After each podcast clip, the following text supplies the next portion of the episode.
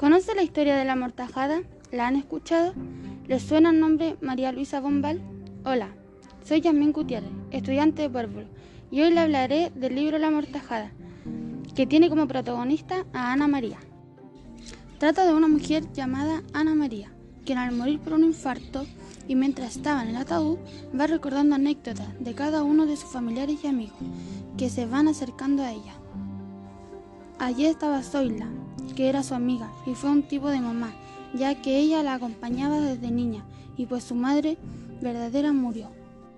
También están allí sus hijos, Anita, Alberto y Fred.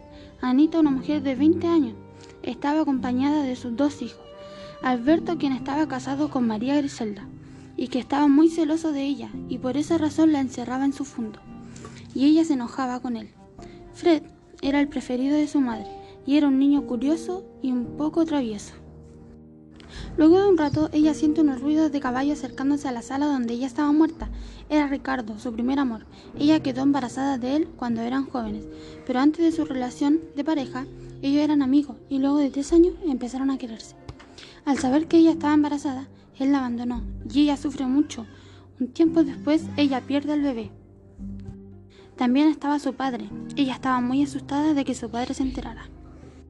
Ella siempre cuando chica le preguntaba de su madre.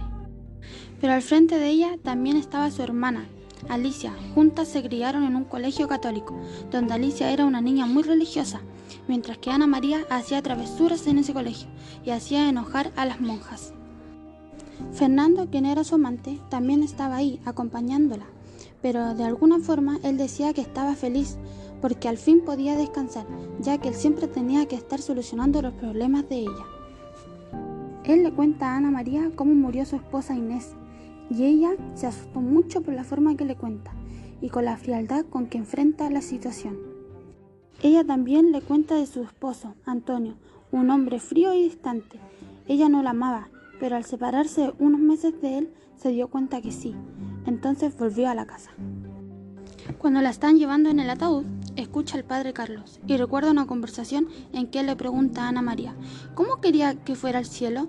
Y ella le responde que quería que fuera terianal, como la tierra. También recuerda cuando estaba enferma y el padre Carlos le dice si se quiere confesar, pero ella le dice que mañana, porque viene el doctor. Pero luego de un rato, a ella le empieza a fallar el corazón. Y como estaba muy enferma, le tuvieron que dar la extrema unción.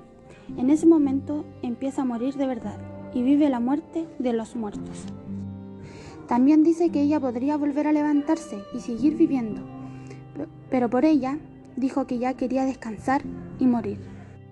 Esta situación se puede relacionar con la actualidad, ya que hoy en día hay muchas mujeres que caen en sus pensamientos y sentimientos por miedo o vergüenza, al que dirán, al final de los días las mujeres que callan tienen su arrepentimiento. Esta historia es un llamado a las mujeres que tener miedo al hablar o actuar no vale nada más que sentirse culpable.